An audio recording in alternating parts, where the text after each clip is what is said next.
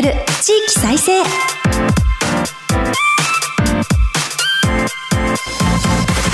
日本経済新聞の支局記者が語る地域再生。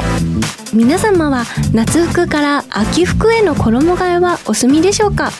秋らしくなってきたかなと思ったらまた暑い日が戻ってきたりしてなかなかどんなお洋服を着るか迷ってしまう今日この頃ですけれども番組進行を務めます。古き良き時代から来ました。真面目なアイドル真面目にアイドルゆっぴーこと寺島由布です。私は早稲田大学在学中の2013年からソロアイドルとして活動しています。ゆるキャラ好きとしてゆるキャラグランプリをはじめ各地のキャラクターイベントで MC も担当してきました。どうぞよろしくお願いいたします。だんだんと秋めいてきたのでいよいよゆるキャラの季節かなと思って楽しみにこの時期は活動しております。暑すぎるとねゆるキャラの皆さんなかなか出てこられないのでこれからの時期ゆるキャラシーズンですので私も精力的に活動したいと思っております。さてこの番組についてのご説明です。今日本経済新聞の電子版では人口減少産業活性化などの課題解決に取り組む地域の姿をデータで読む地域再生という特設サイトから記事を日々発信しています。この番組では日本経済新聞の52支局のネットワークを活かして毎回一つの地域にフォーカス。記者が知る地域の今を伝え地域の魅力も紹介します。日経電子版から地域ニュースもピックアップしてお届けします。今日の番組は先週に続いて静岡県に注目します。先週は静岡の子育て支援についてのお話ですとか静岡県の名産品やグルメの話題をお届けしました。今週は世界文化遺産登録から10年の富士山についてまずお送りします。また全国各地の地域ニュースを挟んで後半は徳川家康ゆかりの観光地と題してお届けします。この番組のご感想や実況投稿は「ハッシュタグ地域再生ラジオ」でお願いします。この後日経の静岡支局とつないでお送りします。どうぞお楽しみに。支局記者が語る地域再生。この番組は日本経済新聞社の提供でお送りします。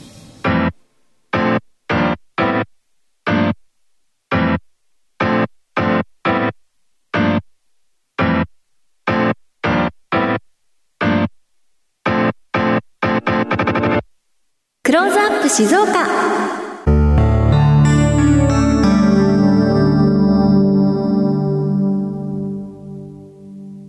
このコーナーでは毎回都道府県リレー担当地域を紹介します。今回は静岡支局です。ここからはマイクロソフト Teams を利用してお送りします。日本経済新聞静岡支局の支局長西村正美さんとつながっています。静岡にいらっしゃる西村さん、今週もよろしくお願いいたします。ウィフィーさんよろしくお願いします。お願いいたします。でははじめに、静岡支局、静岡市内のどのあたりに位置しているのか教えてください。はい。静岡市の駿府城公園の西側にある西草深町という場所にあります。JR の静岡駅から歩いて25分ぐらいで、静岡県庁や静岡市役所に近いのですけれども、閑静な住宅街の中にあります。支局の記者はですね、私を含め4人で、その他、事務などのアシスタントの女性が2人います。西村支局長のご略歴も教えていただけますでしょうか？はい。1990年に日本経済新聞に入社し、経済部の金融担当から見出しを考える整理部、それから日経 MJ などを執筆した旧流通経済部、日経電子版の立ち上げ時に存在した電子編集部などにおりました。支局長としては広島県福山市の福山支局、島根県の松江支局に続き3カ所目なんですけれども、10年ほど前にも記者として静岡支局におり、静岡の勤務は2回目となります。いろいろな部署や支局をご経験されて、静岡に戻られたっていうことなんですね。はい。前回の静岡勤務時には多くの出来事がありました。新幹線や東名高速道路が通っているのに必要なのか、羽田空港から近すぎ、果たしてニーズがあるのかなどと反対意見が多かった静岡空港がいよいよ開港し、今、リニア中央新幹線問題で注目を集めている川勝平太知事が初当選した時期にあたりました。で、静岡空港については、今、韓国、ソウル、インチョン便、中国、上海便とした国際便も就航し、開港当初よりも意合を見せてます。新型コロナウイルス化による影響も受けましたが、今年に入り海外便が徐々に復活しているんですよね。地元の物流関連企業、鈴代が静岡空港開港に合わせて設立した富士ドリームエアライズ FDA という航空会社も静岡空港を拠点に全国各地に路線網を構築していて、今や機体を16機所有するまでにもなりました。最近は地方関係の取材が長く、地域情報誌日経グローカルのライター時代は、ふるさと納税の功罪や地方議会のなり手不足問題、外国人労働者問題を取材するため、全国を駆け回りました。記者として様々なご経験をなさってきたんだなと分かりました。さて、今年、富士山は世界文化遺産登録10周年を迎えたそうですね。そうです。登録を機に松枯れが進んでいた三保の松原、静岡市の松林の保全や、景勝地の白糸の滝、これは富士宮市にあるんですけれども、それらの周辺整備が進みました。ただ地元では観光振興への期待が大きかったのですが、ここ数年は新型コロナウイルス化で国内外の観光客が落ち込んでいました。清水港などへの国際クルーズ船の寄港も再開され、地元では集客に今意気込んでいます。今年の富士山登山シーズンは7月1日から9月10日まででしたが、過去最高レベルの登山者数だったようですね。そうですね。富士山には実は4つの登山口があります。はい。まあ、山梨県側に吉田口があるんですけれども、静岡県側には富士宮口、御殿場口、須走口の3つがあります。いずれも去年に比べて登山者が増えました。で、山梨県側からの登山者は16万人と前年比約39%増えました。これはね、コロナ禍前の2019年に比べると、実は14%少なかったんですね。でも、静岡の方から言うとですね、静岡県側はあの前年比1.3倍の約8万4千人となりました。これはコロナ禍前の2019年に比べると98%まで回復しました。静岡県側から登る方はもうほぼコロナ禍前と同じくらいの人数に回復した。う、ねはい、んただその中でいわゆる弾丸登山と呼ばれる夜通しで一気に頂上を目指す登山者や軽装での登山などによるトラブルも話題になっていました。富士山は頂上付近でご来光を見たいという人が多くて夜中に登山道を登る人が多いんです。しかし富士山の登りはね、初心者で6時間から6時間半もかかって簡単に登れる山ではないんですよね。私もね、富士宮口から頂上まで2回登ったことがあるんですけども、はい。他の山のような樹林帯を歩くルートがなくてね、いきなり岩場から急登が始まるんで、もう大変でした。一方ね、下山には4登山口の中で最も頂上から登山口の距離が長い御殿場口を利用したんですけれども、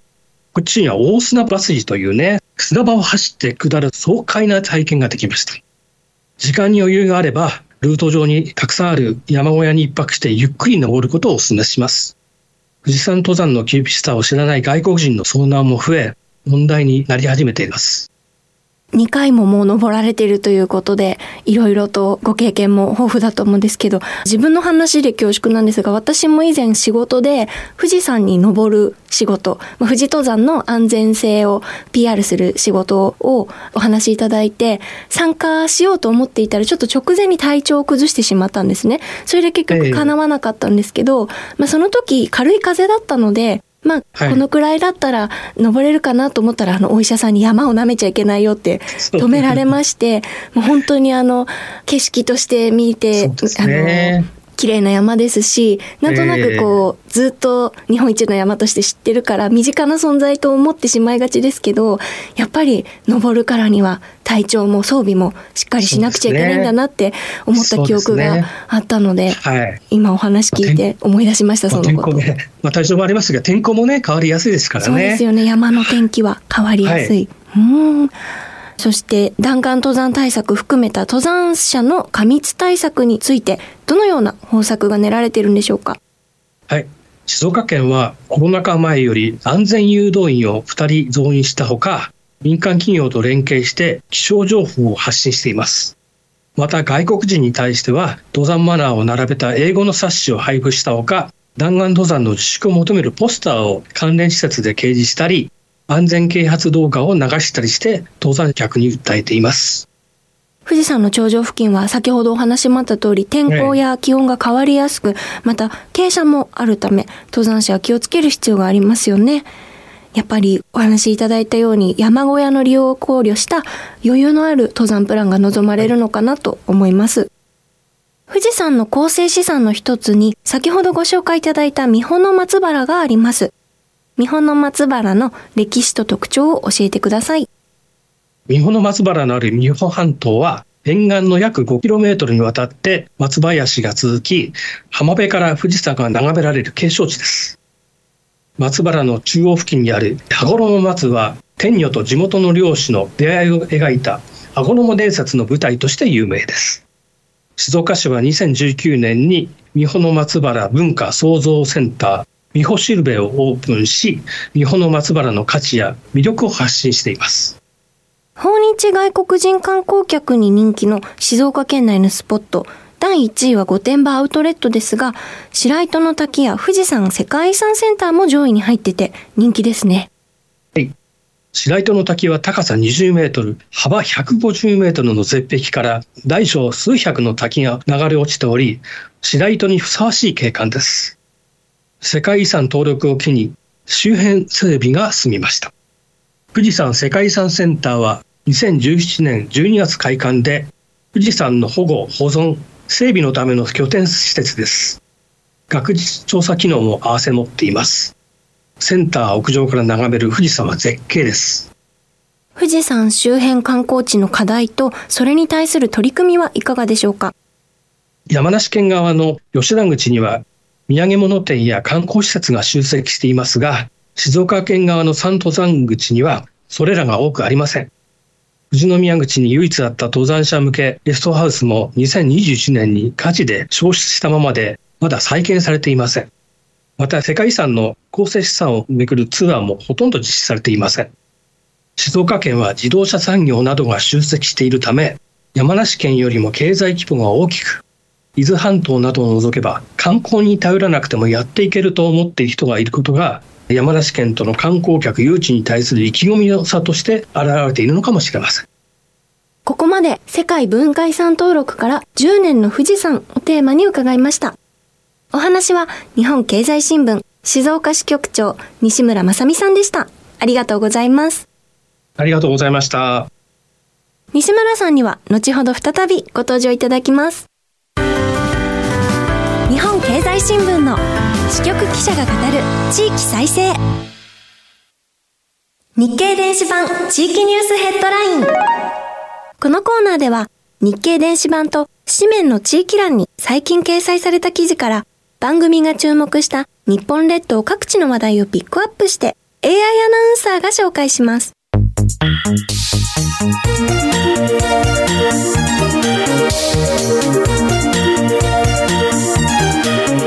最初のニュースです。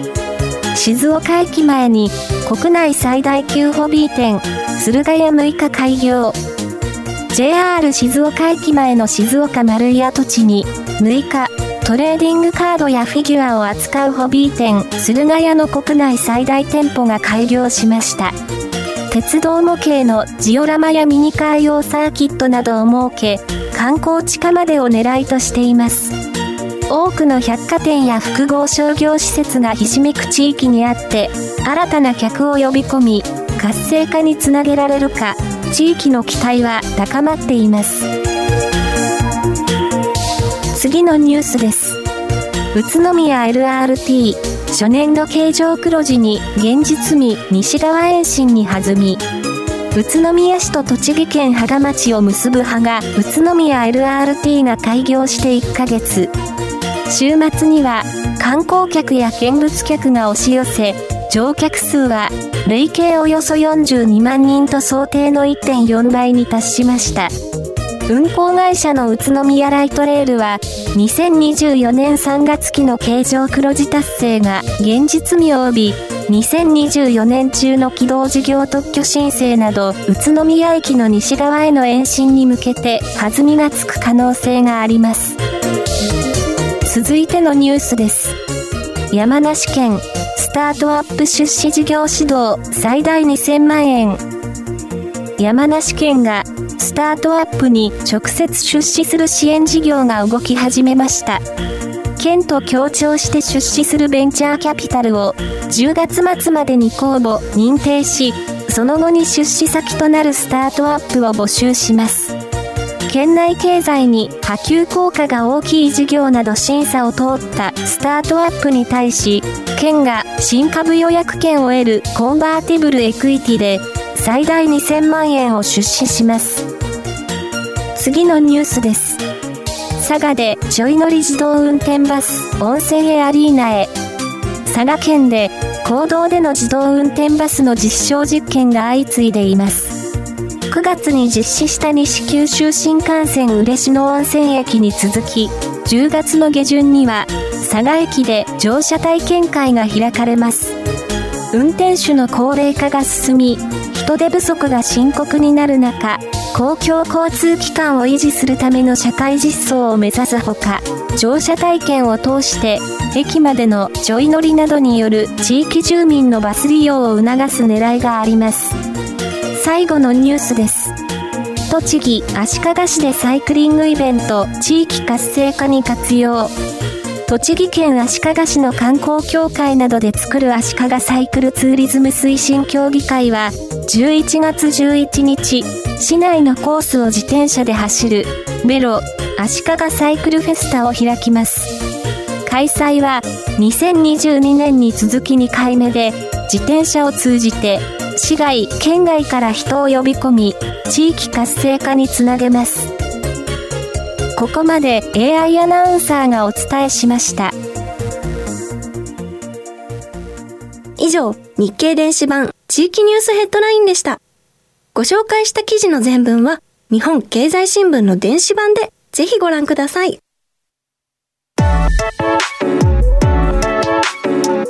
支局記者が語る地域再生。引き続き、日本経済新聞静岡支局長の西村正美さんにお話を伺います。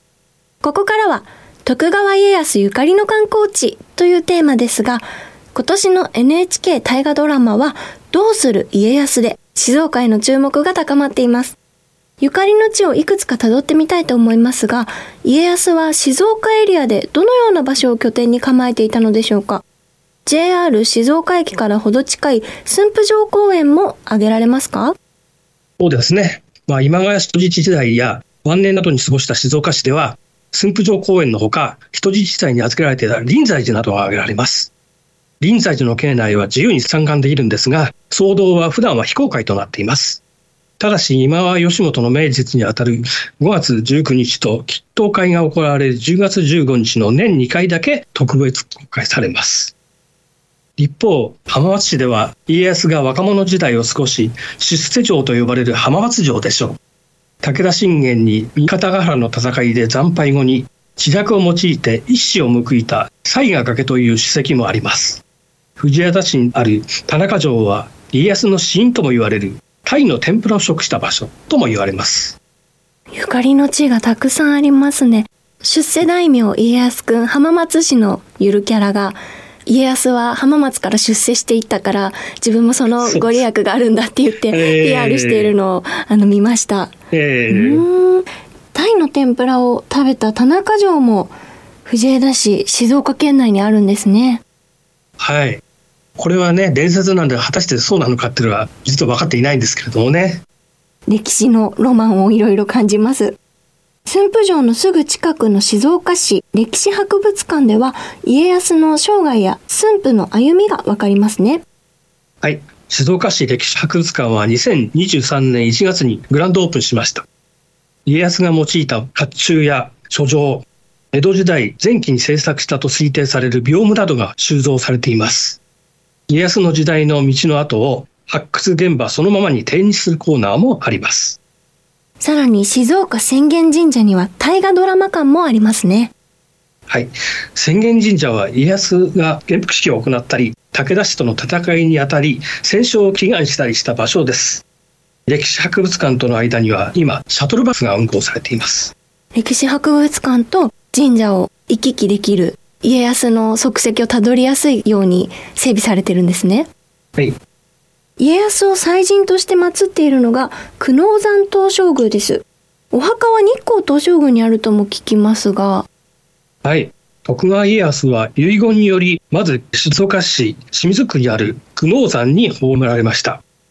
しかし遺体は後に日光へ移され久能山と日光にはそれぞれ徳川家康東照大権現をご神体とする東照宮が造営されたと伝えられております。ただ久能山東照宮には今も家康の墓とされる宝刀神廟があります。家康の遺体がどこに安置されているか実は明確に分かってないようなんですね。こうした家康ゆかりの名所を観光につなげる取り組みや歴史イベントなど具体的なプロジェクトをご紹介いただけますか？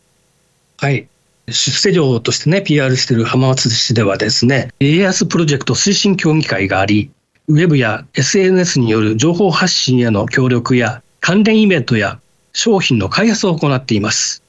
家康をモチーフにしたストラップやステッカーなどグッズも登場しています歴史学者と行く聖地巡礼ツアーも開催されています。それから静岡市のね、静岡商工会議所も大河ドラマに関連して静岡を PR するチーム家康校プロジェクトを展開していて、登録事業者数は今年の2月時点で目標を大きく上回る700事業者に達しました。地元交通機関ではバスやタクシーなどで家康ゆかりのイラストやキャラクターなどのラッピングを施した車両も運行されています。静岡の皆さんが家康すごく大事にしていていろんな形でこう家康を機に静岡盛り上げようとされてるんだなという取り組みがよくわかりました。支局長は家康関連のこうした名所とかあとはイベントとかご参加されたことはありますか、そうですね。静岡祭りでね静岡祭りってもあるんですけどもこれはまあ大名行列なんですけれどもまあそれに見に行ったくらいですかね。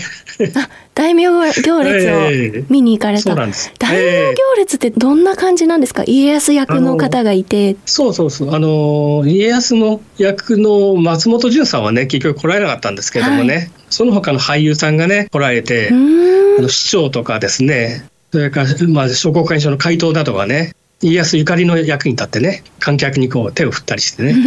街を練り歩くものなんです。華やかそうな様子が浮かびます。すねはい。後半は徳川家康ゆかりの観光地について日本経済新聞静岡支局長の西村正美さんにお話を伺いました。ありがとうございました。ありがとうございます。ここまでマイクロソフト Teams を利用してお送りしました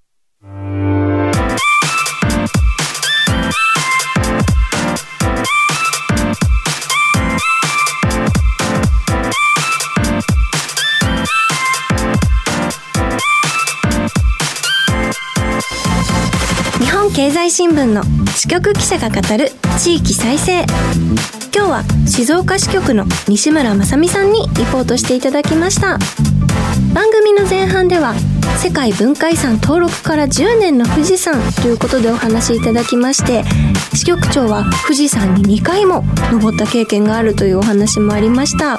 皆さんはいかがでしょうか？私はあの支局長ともお話しした通りまだ登ったことがないのであのいつかはきっと必ずと憧れているんですけれどももしすでに登ったことあるよご来光見たよみたいな方いらしたらですねぜひハッシュタグ地域再生ラジオをつけて SNS などで教えていただけますと嬉しいです。そして番組の後半では徳川家康ゆかりの観光地と題していろいろなお話を伺いました。大河ドラマも放送されていますし徳川家康超有名偉人ですので皆様もいろいろと気になるお話あったんじゃないかと思います。特にあの浜松は家康がここから出世していったんだよっていう縁起のいいお城として浜松城をアピールしていたりとか験担ぎ的な意味でも観光で回ったら楽しいのかなと思いましたした。家康関連のゆるキャラも全国にはたくさんいるんですけど、まあ、中でも浜松の出世大名家康くんはすごく頑張っているなとゆるキャラファンとしても注目しているキャラクターなのでぜひ皆さんも浜松行かれた際は家康くん見つけてあげてください。浜松他にもうなぎ芋のうなもっていううなぎの皮とか骨とか食べられない部分を肥料にしてさつまいもを育ててでその育てさつまいもをいろんなお菓子とかに加工したりして販売してる取り組みがあるんですけどそれを PR してるうなぎ芋を PR してるうなもというゆるキャラもとっても可愛いのでおすすめです。静岡ゆるキャラが多いので行かれる際はぜひキャラクターにも注目していただけると楽しいのかなと思います。さてこの番組は放送後ポッドキャストでも配信します。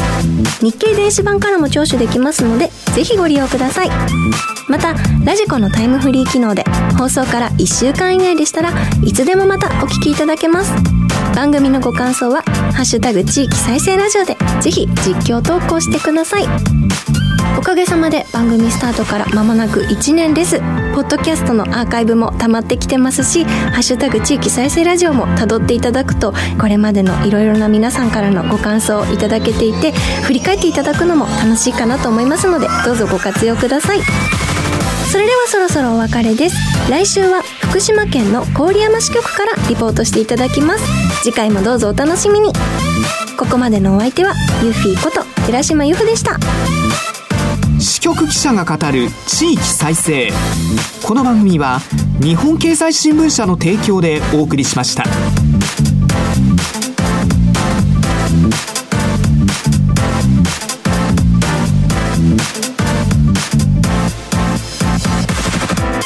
お聞きの番組日本経済新聞の支局記者が語る地域再生はラジオ日経第一で毎週火曜の正午から30分間全国に放送しています。ラジコのサービスを利用してパソコンやスマートフォンなどでお聞きいただけます。また放送後はラジコのタイムフリー機能やポッドキャストでも聴取できます。さらに放送の翌日午後2時以降に日経電子版からも聞くことができます。日経電子版にアクセスしていただき検索スペースに支局記者が語る地域再生と入力してください。過去の放送分もお聞きいただけます。ぜひポッドキャストもご利用ください。